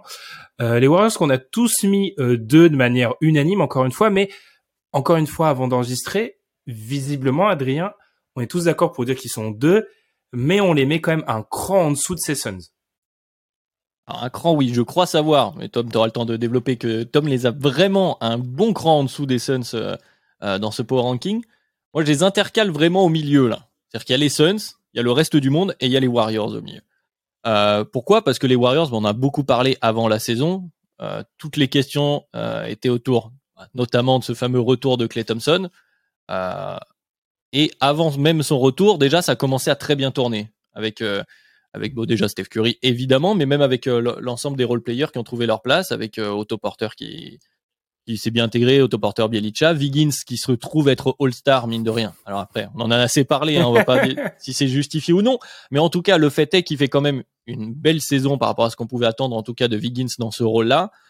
Clay Thompson pour revenir à lui, eh ben c'est plutôt pas mal, c'est petit à petit, mais c'est enfin en tout cas de ce qu'on voit, moi j'ai là ça y est, je suis de plus en plus optimiste sur la potentialité de retrouver un Clay Thompson. Alors peut-être pas euh, prime prime, mais en tout cas un Clay Thompson dangereux et une vraie arme. Et sachant encore que Clay Thompson, en l'état, n'a a joué euh, trois secondes et demie avec euh, Draymond Green, qui était là pour faire le, titulaire à son retour. Donc on a envie de retrouver, on retrouve le, le- fameux trio des Warriors, des role players très bons, très bons parce que quand sur ton banc tu peux tu peux avoir euh, Porter Bielicha, Jordan Poole qui est, qui est très très bon aussi également, Gary Payton. Enfin, l'ensemble de l'équipe, on retrouve en tout cas l'alchimie qu'on pouvait euh, qu'on pouvait voir chez les Warriors quand ils étaient à leur prime. Alors certes ils n'y sont plus, mais pour moi ils sont quand même un, un cran au-dessous du reste de l'Ouest. En tout cas on a plus de certitude et ce qui est quand même assez fou de se dire à la mi-saison, on a plus de certitude du côté euh, des Warriors que ce qui se trouve derrière. Je pense notamment au Jazz, on va y revenir. Mais après, après toutes les autres absences des équipes qu'on a déjà évoquées, des équipes plus jeunes, des équipes surprises, t'as tout aux Warriors, t'as de l'expérience, tu as du vécu ensemble et on commence à avoir de plus en plus de certitudes. Donc euh, pourquoi pas? Je parlais de la prime à la continuité, à la certitude. Moi, je les ai un cran au-dessus aussi du reste parce que ils m'apportent le plus de certitude. Je suis à une à une période de l'année où je trouve que euh, on en parlera du jazz. que je sais que sur le jazz, je pense que, enfin non, on sera tous d'accord, mais peut-être que mon classement euh, n'indique pas à quel point je suis pessimiste sur le jazz. Euh, vis-à-vis du jazz et même des Grizzlies qui eux ont un peu le, bah, le procès en, jeunesse, je pense. C'est un peu ça notre problème à l'heure actuelle. Les Warriors apportent des certitudes. C'est une équipe qui tourne, c'est une bonne défense, une très bonne défense même. Euh, pour moi, ils sont deux, oui, deux, mais loin des Suns quand même. À toi, Tom. Bah oui, bah comme tu l'as dit, pour moi ils sont deux, ils sont loin des Suns et pour moi ils sont plus proches d'une équipe par exemple comme les Nuggets qui sont proches des Suns. Alors peut-être que c'est parce que je tiens les, les Suns en très très haute estime et que je sous-estime peut-être euh, aussi un peu les Warriors. Moi, ce qui me fait peur du côté de ces Warriors là, c'est que leur maître, euh, leur, leur métronome défensif n'est plus là et depuis qu'il est absent, la, la défense a totalement euh, chuté. Ils sont là aux alentours de la 20e place défensivement depuis que Draymond Green est absent et du coup on sait que c'est... Mais sur la saison, ils sont toujours premiers, je crois, en défensive. C'est dire l'avance qu'ils avaient avec Draymond Green. Non, mais c'est pour souligner le niveau de mm. Draymond Green. C'est ça. Et Draymond, il est, euh, enfin, Draymond, il est, il est incroyable défensivement et tout ça. Mais euh, je trouve que c'est euh, un, un, joueur, un joueur comme ça. Il a déjà eu des problèmes de dos auparavant. Moi, je suis pas très rassuré par rapport à ça. Et même s'il revient, c'est pas sûr que son dos ne le laisse tranquille pendant tous les playoffs, en fait. Et c'est pour ça que moi j'ai le, c'est là où j'ai le petit doute vraiment pour eux parce qu'il est tellement essentiel, il est tellement entre guillemets essentiel à ce qu'ils font les Warriors que tu peux pas te permettre d'avoir un Draymond Green à même 70% pour être l'équipe euh, pour enfin pour moi si tu as un Draymond Green à plus de 80%, t'es au-dessus des autres équipes, mais si tu as un Draymond Green en dessous des 80 voire 70%, euh, tout ça, enfin défensivement surtout que voilà c'est un joueur euh, certes c'est un joueur très cérébral, mais il faut avoir ses capacités physiques pour pouvoir euh, switcher sur le périmètre, pour pouvoir euh, pour pouvoir recouvrir des actions. Et euh, sans sans la santé, je trouve que c'est un pari vraiment trop risqué. du coup, moi je les ai vraiment dans dans le même tiers que les autres. Quoi. Ils sont pas dans un tiers à eux seuls. Mais c'est sûr que c'est pertinent ce que tu dis. C'est effectivement, tu as besoin de la santé pour switcher, mais aussi pour compenser ton ton euh, ta perte de taille par rapport à certains match-ups. Et là, ce dont on parle, la série du donc théorique de notre euh, de notre playoff demi-saison, notre playoff blanc, euh, c'est donc face aux Wolves.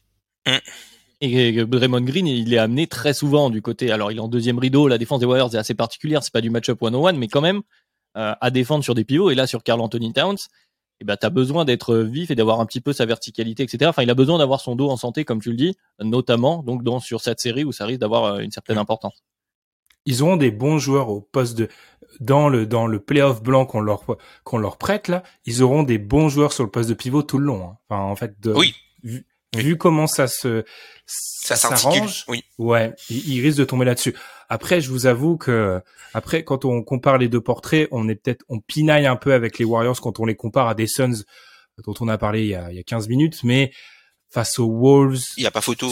Il sur une série de playoffs où ils ont l'avantage du terrain je pense que ça devrait passer sans trop de problèmes. Oui, c'est ça. Mais c'est surtout à la longue, là, la question de Green, c'est bon. Cette série, elle va faire un peu mal physiquement. Tu, bon, potentiellement, tu passes, mais comme vous l'avez dit, bon, de toute façon, on va en parler. On avance. Il est trop fort. Ça va être dur. Et Utah contre euh, Denver, 3-6. Euh, en parlant de pivot. À noter que pour l'instant, on n'a pronostiqué aucun upset. Hein. On a chaque fois la tête de série passe. Euh, quels seront les nuggets qu'on aura? Alors d'après les d'après les les dires du président des opérations basket des Nuggets, ça date d'avant le All-Star break. Euh, Porter et Jamal Murray devraient euh, arriver dans un futur pas trop lointain devraient se réentraîner. Ce qui veut absolument rien dire. Ça devrait reprendre, euh, ils devraient être là au début de la saison. Ouais, aussi.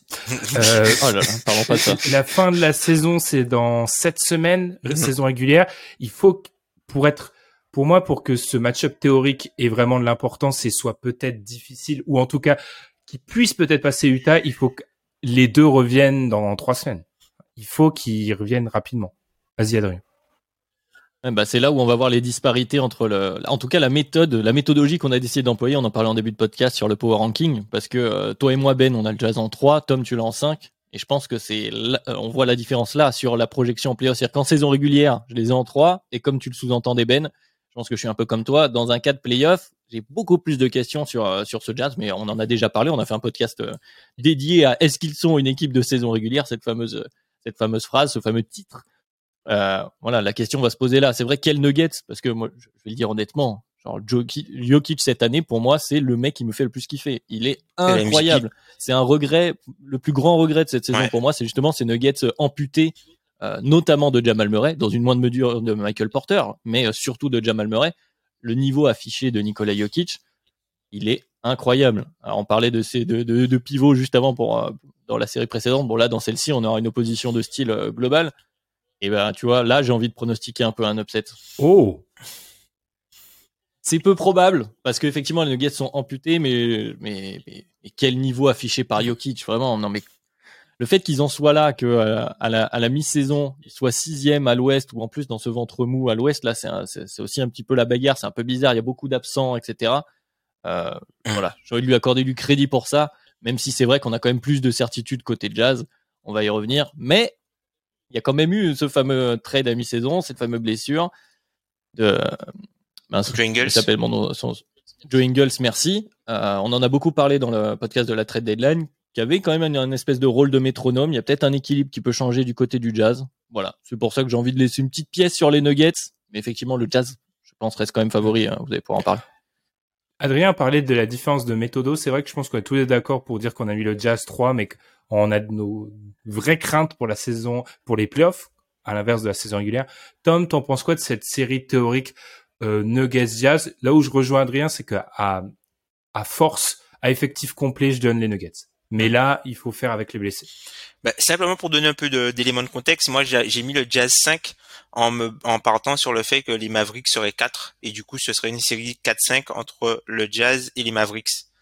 Mais après, tu vois, enfin, je trouve que euh, Denver, en fait, la problématique en fait que le Jazz aura avec Denver, c'est que c'est la seule équipe contre laquelle Rudy Gobert ne peut pas faire exactement ce qu'il fait contre les autres équipes. C'est-à-dire que le Jazz, ce qu'ils font en, stratégiquement, c'est que plutôt que mettre euh, Rudy Gobert sur euh, ton, ton pivot, forcément, hein, ils vont mettre Rudy Gobert sur ton non-shooter pour lui permettre de pouvoir contrôler la raquette puisque le joueur qu'il marque n'est pas une menace à l'extérieur donc il peut rester euh, entre guillemets dans la zone la plus rentable entre guillemets la plus la plus importante à, à protéger et face à Jokic tu peux pas faire ça parce que tu peux pas mettre euh, de joueurs petits sur Jokic et tu es obligé de, es obligé en fait de d'un point de vue match-up, tu es obligé de mettre ton, ton meilleur défenseur en fait sur Nikola Jokic et ça ouvre énormément de choses en fait euh, pour euh, pour les Nuggets. Donc je trouve que euh, de ce point de vue-là, le Jazz part déjà avec un, un, petit avantage défavorable. Après, est-ce que les joueurs des Nuggets un, un désavantage, ouais, c'est ça, un désavantage. Est-ce que du coup les Nuggets peuvent punir aussi cette stratégie-là, sachant que à partir du moment où tu euh, changes entre guillemets la façon dont le jazz doit faire jouer entre guillemets Rudy Gobert, il faut aussi punir euh, les, les, choses qui sont laissées de côté. Et c'est là où le, retour d'un joueur comme euh, peut-être Jamal Murray pourrait faire euh, ah, la différence, tout simplement parce que lui, il a non seulement il a la capacité de pull-up, mais ça, ça devient aussi une autre menace que tu, que tu ne pourras pas couvrir autrement vu que le, le Jazz a de, de, très mauvais entre guillemets défenseurs sur le périmètre en la personne de de, de Mike Conley, de Novan Mitchell. Après du côté du Jazz, enfin de Novan Mitchell sur les dernières semaines là, enfin sur les trois quatre derniers matchs depuis qu'il est revenu, il fait pas mal d'efforts euh, défensivement. Mike Conley reste l'un des joueurs les plus adroits sur le pull-up à trois points cette saison. Donc c'est un peu le c'est un peu le feu et la glace c'est un peu le feu le feu, le, feu et la glace euh, ce match-up là mais je pense que euh, je pense que Denver aurait l'avantage. Je pense que Denver aurait quand même l'avantage s'il y a le retour des, des... s'il y a le retour du... juste de Murray, je pense que Denver euh, a l'avantage parce que je pense que le Jazz a trop perdu avec euh, Ingles et il y a moi il y a trop de joueurs dont trop de joueurs de, de, de, sur lesquels je suis très incertain en fait euh, au niveau du Jazz enfin Rudy Gay, il est blessé. Enfin l'histoire de five out avec Rudy Gay en pivot en enlevant Rudy Gobert, ça c'est une erreur. Faut faut pas, faut absolument pas faire ça. Euh, Royce O'Neal reste Alexander Walker. Ouais, voilà, ils sont enfin Nickel Alexander Walker, moi je je lui fais pas confiance, Clarkson non plus. Ils en sont à faire euh, jouer Trent Forest euh, quelques matchs pour essayer de voir ce qu'ils ont. Donc euh, en l'état, je trouve que euh, les Nuggets, même si ils ont l'incertitude des blessures, je pense que avec leur équipe actuelle, ils ont plus de certitude. Je pense. Après, il y a quand même un déficit. Excuse-moi Ben, je fais, je fais, très court, mais il y a quand même un, vrai déficit de, enfin, un décalage de talent sur les lignes arrière si t'as pas le retour de Jamal Murray.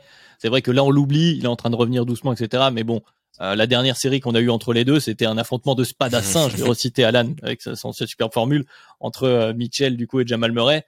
Euh, voilà, c'est vrai que si quand même Mitchell passe dans, un take over the game, comme on dit, à un certain moment, ça peut te poser préjudice en l'état actuel des Nuggets si t'as pas le retour, notamment de ton de ton guard en chef. Quoi. Moi, je vous avoue que j'ai une fatigue un peu mentale à parler de ce Jazz en playoff parce que j'ai mhm. l'impression et de cette série là, de cette série là en particulier tu, tu, citais notre podcast sur sont-ils une, équipe de saison régulière? J'ai pas fait ce jeu-là, mais je, je pense qu'on pourrait le réécouter et avoir quasiment les mêmes conclusions alors qu'on parle du. On l'a fait il y a plus d'un an maintenant ou parce un que, an Parce que l'équipe a peu changé aussi. C'est exactement. Et du coup, les mêmes problèmes se posent. Euh, comment répondre à un 5 small ball euh, la, la, capacité qu'ils ont à défendre sur, euh, tu l'as dit, un Murray qui pourrait leur poser problème. Euh, les ajouts. Euh, alors moi, je fais des cauchemars sur euh, Nickel Alexander Walker en playoff. Euh, c'est ça de faire des podcasts sur les C'est ça aussi de regarder les Pelicans en début de saison. Enfin, je veux dire, je, je trouve que le jazz, et puis c'est beaucoup noté, je regarde pas assez le jazz, mais par les, les, les suiveurs du jazz, cette équipe, je pense au match récent contre les Lakers, a une capacité à balancer des matchs et à avoir des problèmes de focus. Et alors ça, je pense qu'ils ont l'expérience, ils ont les campagnes de playoff pour pas refaire ça en playoff, mais ça fait quand même très peur de voir que une équipe qui quand même doit se baser sur le nombre, euh, parfois euh, à ces moments où ça, je veux dire, il, déconnecte euh, assez simplement. Je pense que le point que tu soulignes, qui est, le, enfin, de toute façon, qui est la question du jazz, c'est qu'effectivement, c'est ce modèle de construction, notamment autour de Rudy Gobert, c'est ça un peu qui définit euh, la, la, la, manière dont est construit le jazz avec Rudy Gobert en point d'ancrage, notamment défensif, et derrière autour notamment de Donovan Mitchell eh ben c'est la même construction depuis le début. La question c'est est-ce que tu peux aller au bout avec cette construction là Donc il y a des petits ajustements voilà à la marge, on en parle régulièrement, l'arrivée de Bogdanovic, là le départ Dingles. De Joe Ingles, je vais y arriver. Je sais pas pourquoi Joe Ingles il me revient pas là aujourd'hui, j'ai plus, plus envie de parler de Joe Ingles, de Joe Ingles. Mais voilà, c'est des ajustements à la marge dans la construction générale de cet effectif et de la manière de jouer du jazz, on est sur la même chose. Est-ce que ça peut te permettre de passer un step supplémentaire? On a envie de se poser la question à chaque fois et on a souvent envie de répondre non avec l'expérience au fur et à mesure. Quoi. On aurait donc les Nuggets face aux Warriors. Allez, upset. Premier upset. Euh, Nuggets Warriors. Euh, et les Warriors doivent pas kiffer en vrai, hein, parce que autant je prendre les Nuggets avec Jokic et peut-être dans un autre scénario, parce que l'avantage des Nuggets, enfin, c'est le double effet. Plus ils avancent, plus ça paraît possible de voir le retour d'un, voire des deux euh, grands absents. Euh, on va donner Warriors quand même. Oui. Qu'est-ce qu'on fait avec ce problème de dos de Raymond Green et de Nikola Jokic Ils vont pas se prendre, ils vont pas se prendre un buzzer beater de Montemoris à chaque fois, hein, les, les, Warriors. non mais avantage Warriors, comme on l'a dit euh, quand on l'a développé, les Warriors sont entre les deux. Alors par contre, Tom, t'avais dit que, pour toi ils étaient quand même plus proches. Ben justement, t'avais cité de ces mm. Nuggets. Peut-être il y a match. Bon, par rapport en tout cas, euh, Ben, je pense que tu seras d'accord avec moi par rapport à comment on l'a mis ils ont quand même un avantage certain. Ils ont parlé de déficit, enfin de, je parlais de l'écart de talent sur les sur les lignes arrière euh, dans la série d'avant. Bon là, si t'as Jamal Murray qui, qui revient, c'est bien, mais à, quel niveau il revient? Et là, le déficit, il est immense. J'aime beaucoup Donovan Mitchell, mais en plus euh, Curry Thompson, on est quand même sur, on est le cran du dessus quand même. Hmm. Compliqué. Conley Mitchell. C'est une équipe qui a quand même trois All-Stars. Hein. Ouais, ouais. Donc, euh, c'est mon vieux Andrew. Oui, donc non, on, on devrait le donner aux, aux, Warriors. Après, je pense que ça ira plus loin que le 1-4 qu'on avait suggéré Suns Grizzlies. Mm. Ah oui, c'est pro euh, probable que ce soit plus accroché. Ok. Eh ben, on se retrouve. Le bouquet final. La finale de conf. Suns Warriors 1-2. Peu de surprise. Pas, pas surprenant vu qu'on les a tous mis 1-2. Et là, pas de surprise non plus. Vous allez tous me dire Suns. Moi, je vous avoue que le match-up Suns-Warriors, je trouve que les Warriors, il est tellement pas adapté pour eux, c'est affligeant. franchement, non, je sais pas. Enfin, je pense que, enfin, les, les Warriors ont de quoi se défendre face à, à, à ces Suns-là. Hein. Ils ont de quoi. On les a vus, euh, on les a vus s'affronter euh, plusieurs fois. Ils ont battu une fois les Suns, les, les Suns les ont battus aussi. Donc il y a, il y a de quoi. Il y a de la matière. Je pense que belle série, belle série. Et puis ils avaient pas clé. Il y a clé maintenant. Ça, ça, ça peut aussi, ça peut aussi faire, ça peut changer. Je pense que après pour moi les Suns sont grandissime favori sur une finale de conférence comme ça, mais faut pas, je pense qu'il faut pas sous-estimer les chances des Warriors et notamment avec euh, Steph Curry aussi qui, euh, ben, qui est un peu en délicatesse cette saison euh, avec avec son shoot. Mais voilà, c'est plus aléatoire. Voilà, c'est plutôt aléatoire et ça, ça peut revenir à, tout moment. Il faut voir parce que là, on, enfin, là, on a les Warriors avec les deux shooters. On n'a pas les Warriors avec les deux shooters et Draymond. Ça, on l'a pas encore revu on l'a pas enfin on l'a vu euh, juste au retour de clé ou ou, ou, ou trois, secondes, voilà après il est sorti Draymond mais euh, faut revoir en fait cette équipe des Warriors au complet et je pense que au complet ils ont la profondeur qui est capable de gêner un petit peu les Suns en ayant en plus du coup euh, le côté explosif de d'un joueur comme Steph Curry après il y, a, il y a quand même des problématiques euh, de taille je ne crois pas en Wiseman pour cette équipe là Kevin Looney, si t'es obligé de, de, le faire jouer longtemps, enfin, faut pas se leurrer. En playoff, Draymond Green, il va jouer à peu près 35 minutes sur le poste. Il va jouer, enfin, allez, 35 minutes et sur les 35 minutes qu'il va jouer, il va jouer peut-être 30 minutes au poste 5. Donc c'est, qu'est-ce qui est-ce que tu intercales en forward, en fait? C'est plus ça.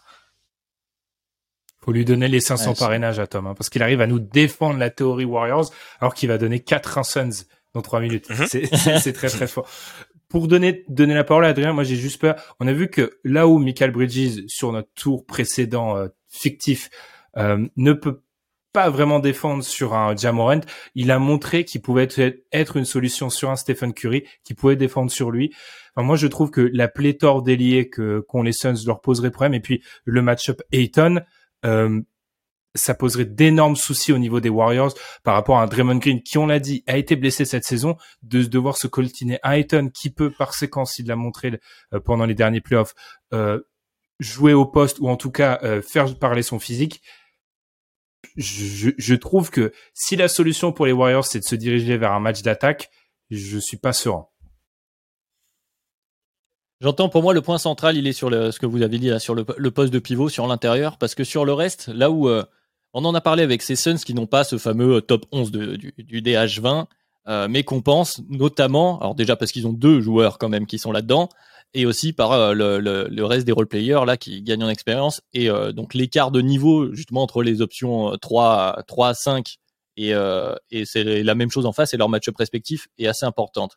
Je trouve que les Warriors ont quand même du répondant à ce niveau-là, comparé à d'autres équipes à l'ouest, où les role-players sont quand même assez solides quand tu parles de, de, de pool, de porter, euh, même de Gary Payton qui, qui, qui, est quand même euh, qui produit bien, qui produit bien cette saison. Euh, donc c'est pas aussi simple que ça. Sur, sur les, les top joueurs, il y a effectivement cette histoire de bon bah il y a Curry. Et la question, là où je, je rejoins totalement Tom, euh, j'ai envie de faire un jeu de mots d'une, je vais pas citer de, de qui, mais c'est très très mauvais, de Clay Thompson et la clé. euh, voilà, c'est la, la, quel niveau tu as de Clay Thompson? C'est-à-dire, est-ce que tu as un Clay Thompson qui est capable de compenser justement, enfin de d'arriver à équilibrer ce match-up de stars entre guillemets euh, ou pas? Pour euh, pour compenser ça. L'avantage est clairement aux Suns parce qu'il y a plus de questions. Euh, vous l'avez dit notamment au poste de pivot, mais aussi là pour moi sur euh, sur sur les lignes arrière.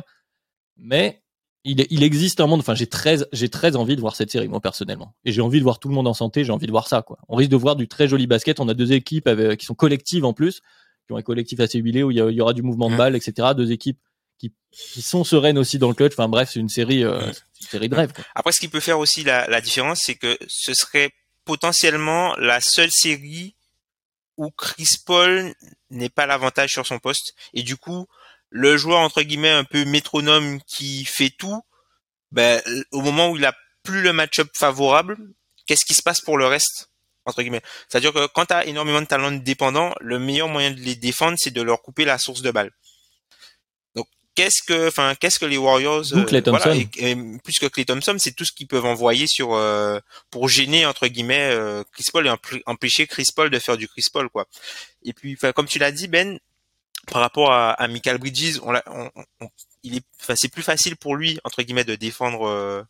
Enfin, on l'a vu plus adapté que pour défendre Steph Curry que, que Jamorant, tout simplement parce que Steph Curry c'est un meneur qui lâche beaucoup la balle comparé à Jamorant et du coup il est plus adapté pour sur tout ce qui est jeu loin du ballon, capable de le, le suivre. suivre, euh, de le contester et tout ça. Et est-ce que du coup les Warriors ne vont pas être tentés de changer un peu la façon dont ils jouent et euh, d'avoir un, un, un- Steph Curry du coup beaucoup plus balle en main, beaucoup plus agressif, Ah, en balle en main, en initiateur, roll, voilà, euh. en allant euh, en allant peut-être aller cibler euh, Chris Paul pour le fatiguer ou des choses comme ça, parce que voilà, Chris Paul il est jamais à, à l'abri de, de quadri ou de trucs comme ça. c'est triste C'est de dire ça. ouais. Mais c'est vrai. C'est de dire ça Et puis, est-ce que les Suns pourraient être euh, la, la seule équipe avec euh, les Pistons de 2004 et euh, bah, du coup les Raptors de Kawhi à pouvoir gagner le titre NBA sans avoir eu un MVP sur les 25 dernières années Ça, c'est une très bonne- grande question. Sachant que Kawhi avait le niveau d'un MVP. Mais il n'avait Pour- pas été MVP de saison régulière. Il n'avait pas été euh, le- la justesse de Tom. Dernière petite chose, on l'a vu en plus. C'est-à-dire que euh, la- les finales NBA, Drew Holiday, on a vu l'impact qu'il avait sur un sur un Chris Paul. Donc on, on peut voir qu'effectivement dérégler Chris Paul, ça peut être dérégler les Suns.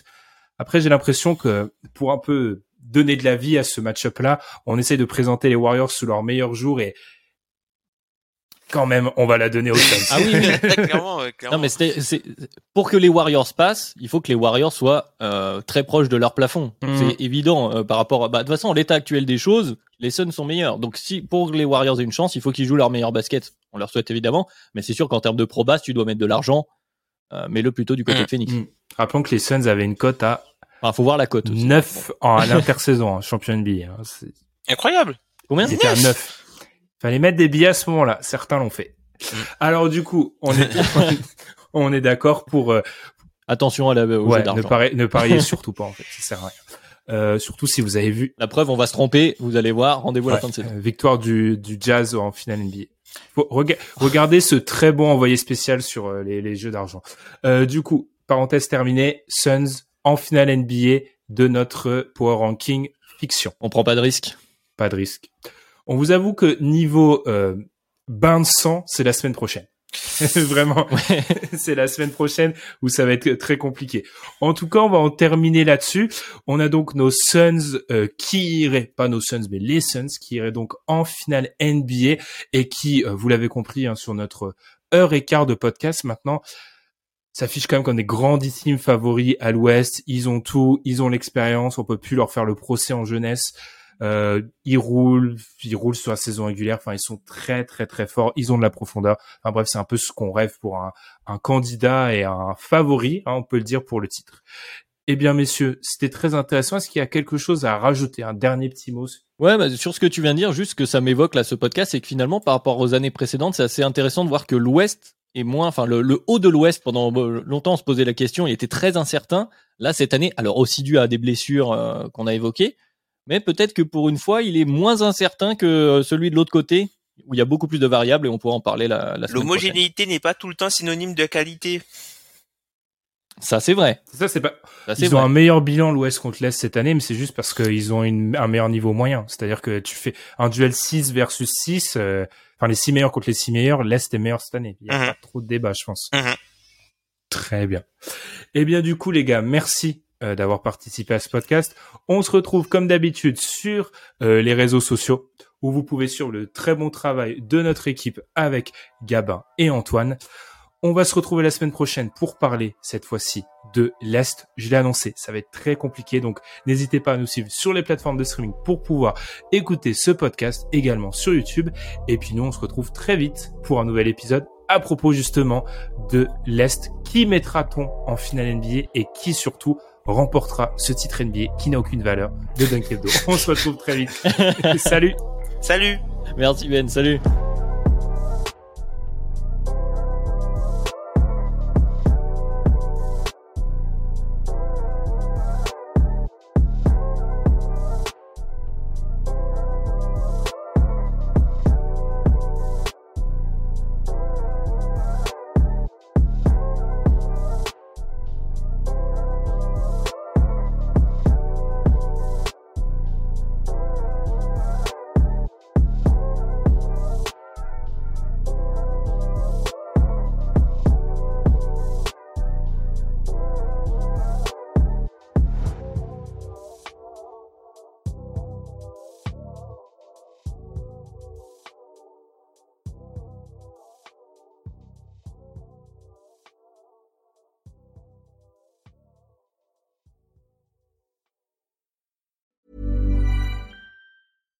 Even when we're on a budget, we still deserve nice things.